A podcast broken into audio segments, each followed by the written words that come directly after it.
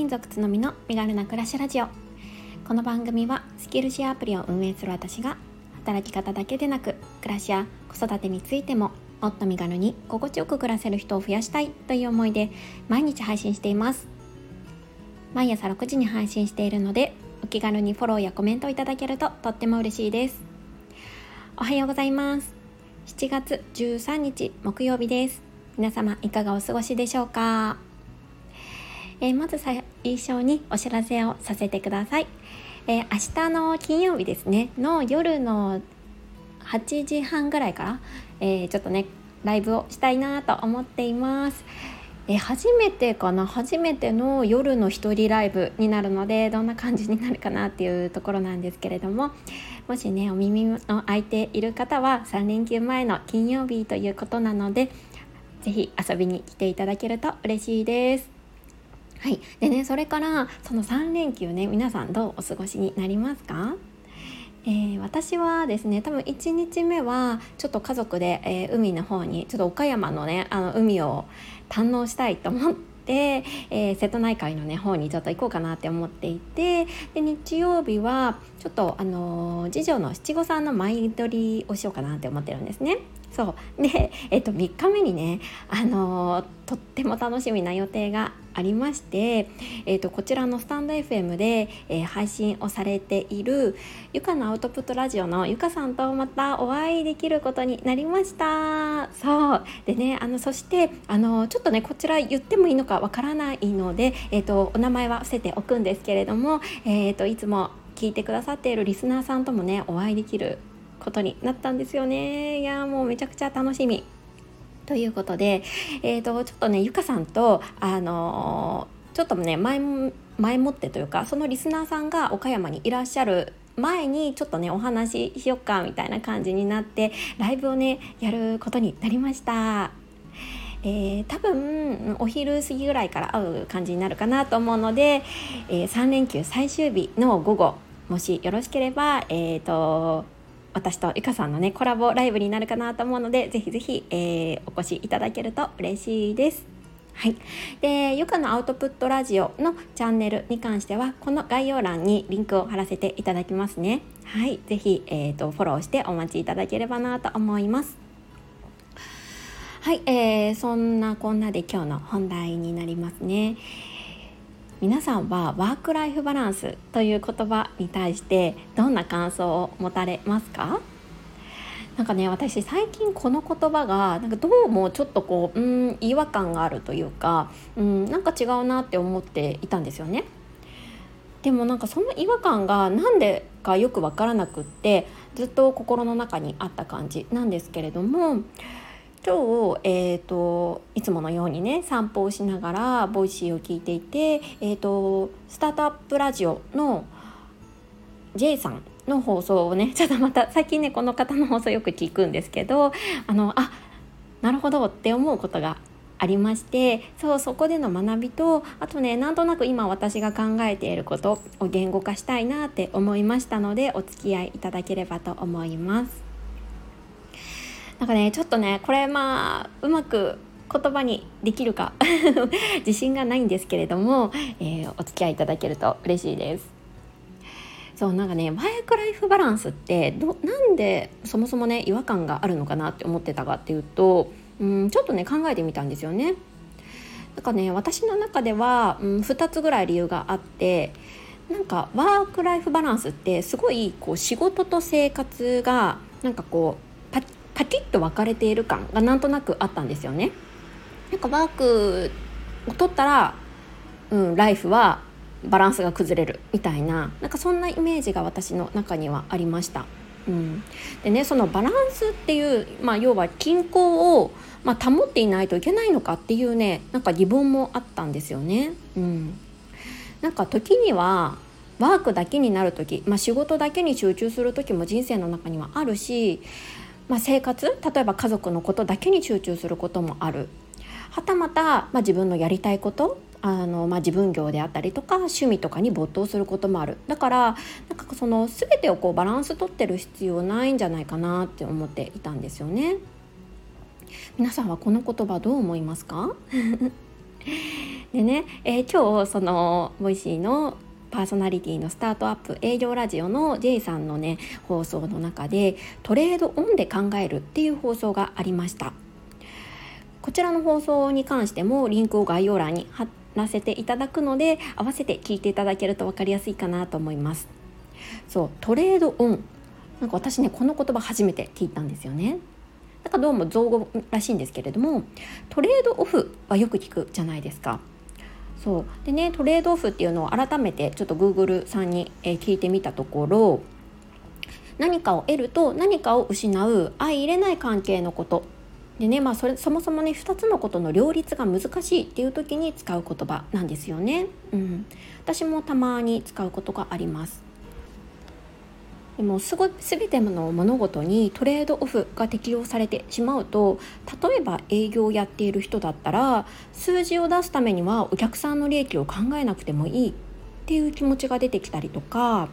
あとは仕事で結果を出すためには家族を顧みなくてもいいみたいなうーん考えが出てくることもあるかなって思うんですよね。うん、そうではなくってなんかどちらもね得ることはできるのではないかっていうのがこの J さんの放送の中であの言われていました。ですごい分かりやすい例として大谷翔平さんの例をね挙げられていたんですよね。私あんまり ちょっとね詳しくないのであまりここに関してはあの語ることはできないんですけれどもまあその投手であってもいいしバッターでもあってもいいあ合ってるかな？なんか二刀流って言われてますよね、まあ、結局こう大谷選手は、まあ、2つのことを両立できているっていう素晴らしい選手っていうことだと思うんですけれども、まあ、もちろんね大谷翔平選手は天才と言われる方だと思うので、まあ、そのようにはなれなくてもでもどちらも取りに行こうっていうこの姿勢ってやっぱり時として大切なんだろうなとも思いました。例えばなんですけどあの夫がですねあの最近私の夫の例をちょっと挙げさせてもらうんですけど最近ですね結構帰宅が早いんですよね。うんえー、岡山に転勤の前は関東でね働いてた頃はもう平均22時とか、うん、それぐらいで、まあ、帰ってきていたんですけれどもここに来てからもうそうだね帰り本当に早いとうんと7時台？夜の7時台とかに帰ってくるとかこととかがあるんですね。でまあすごい早くなったねっていう感じで聞くと、まあね、あの結構、まあ、ありがたいことに営業のね成績が、まあ、そのお店として結構よくできてるからこういう風にできてるんだみたいな感じのことを言っていました。これはあの夫だけが頑張っているわけではなくってそのお店のみんながねあのできているからこその結果ではあるんですけれどそのおかげで、まあ、夫はねあの自分自身の趣味であったりとか、まあ、発信活動とかの時間とかも取れるようになっていてなんかあすごいこうなんだろうな。どちらもねあのできるようになってきてる、まあ、その仕事も私生活もどどちらもね取ることができるようになってきてるんだなっていうふうにこう旗から見て感じたんですよね。で詳しく、まあ、なんでねそのお店としてあの営業成績が良くなってきてるのかっていうこととかもよく話すんですけどそうやっぱりそうしっかり休んでしっかり寝てそれで次の日の活力にするなんかいい形でその仕事と生活の関係がうーん構築できてきているからなんじゃないかなみたいなこととかも言っていたんですね。でその時になんか今日まさに聞いた、えー、スタートアップ営業ラジオの J さんが言っていた言葉でワークライフバランスではなくてワークライフシナジーっていう言葉いいんじゃないかみたいなお話があったんですがまさに夫の例もそうだなってちょっと思いました。そう。仕事と生活にいいシナジー、まあ、影響が与え合えてる、うん、ような関係性。そうこれってすごいいい表現だなって思ったんですよね。ワークライフシナジーです、うん、であこれすごいあの夫のねこの今の仕事と生活のうんと関係性を例えるのに素敵な言葉だなって感じました。で私はじゃあどうかなってちょっと考えてみたんですよね。で私の場合は、えーと、ワークインライフだなって思いました。そうワークインライフ。つまり生活の中に仕事があるっていうような考え方です。これね実は私が作った言葉ではなくって、えーと、どなたかの配信者の方が言っていた言葉をちょっと引用させていただいて使ってるんですけどすごいなんかこう私のこの仕事と生活を捉える上でしっくりくる言葉だななんて思ったんですよね。なんか私は、えーと、以前もちょっとお話ししたことがあると思うんですけれども、うんと、生活と仕事の垣根っていうのをなくしていきたいなってちょっと自分のね人生の中で考えているんですよね。そうそう考えた時にこのワークインライフ生活の中に仕事があるこの考え方はなんかすごい自分の中ではしっくりきていて、うん、いいなって思いました。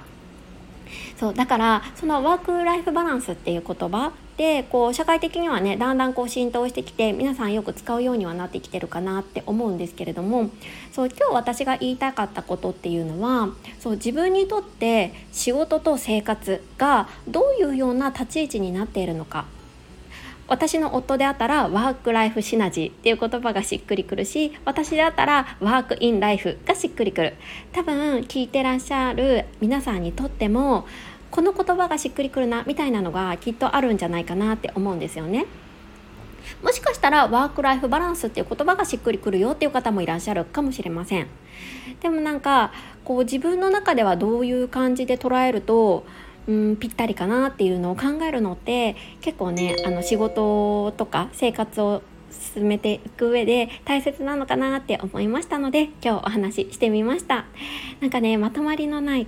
お話になってしまってちょっと申し訳なかったなって思うんですけれどもどなたかの参考になったら嬉しいです。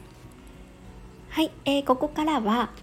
いただいたレターをご紹介したいなと思います。斉藤明さんからレターをいただきました。つのみさん、先日はご夫婦とこいちゃんとのライブ、楽しいお時間をありがとうございました。お疲れ様です。いや、こちらこそ、あきらさん、あの、いつもね、参加していただいてとっても嬉しいです。参加いただいてありがとうございました。あきらさんもお疲れ様です。ところで、娘さんは、イヤイヤの方は落ち着きましたか？習い事は本人の宝物になりますから長い目で見ると大変大事なものですよね辞めさせたくない気持ち親でしたら誰でも一緒も一緒ですものね。楽しく娘さんが通えているといいなと思ってレターを送らせていただきました。ということであきらさんありがとうございます。そうそうえーとですね以前の放送で5歳長女が習い事に行きたくないっていうようなね内容をお話しさせていただいたんですよね。154回目の放送ですね。習い事行きたくないと子供が言ってきたらどうしたらいい？に関するものですね。でこちらに対してあきらさんが心配してくださっていていやありがとうございます。えーと、それからですねまだあまり時間が経っていないのでうんとその後がちょっとまだ何とも お伝えはできないんですけれども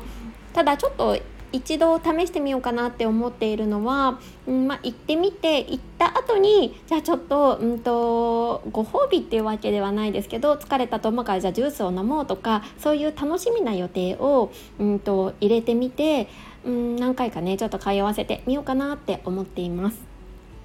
もしかしたらそうやって通っている中でまた新たにね楽しみが彼女の中で見つけられたりとかうんやっぱり嫌だなって思うことも感じるかもしれないですしそこをねちょっと見極めたいなって思ってるのでそうもうしばらくはねなんとかちょっと一緒に、えー、寄り添いながら行かせてみたいなって思っています。その後ねどうなったかっていうのも放送の中でお話しできればと思いますのでどうぞよろしくお願いします、えー、心配してくださってレターを送ってくださったということで本当にありがとうございました、えー、こんな感じでですね、えー、放送内でレターやコメントご紹介をさせていただきたいなと思っています、えー、場合によってはちょっとコメントがねちょっと追いつかなくってたまに文字でのお返しをすることもあるかなと思うんですけれども、えコメントは必ず見させていただいていてお返事もするようにしておりますのでいつも、えコメントやレターお待ちしておりますはいここまで聞いてくださった皆さん本当にありがとうございますえ、今日も素敵な一日をお過ごしください。それではまた明日。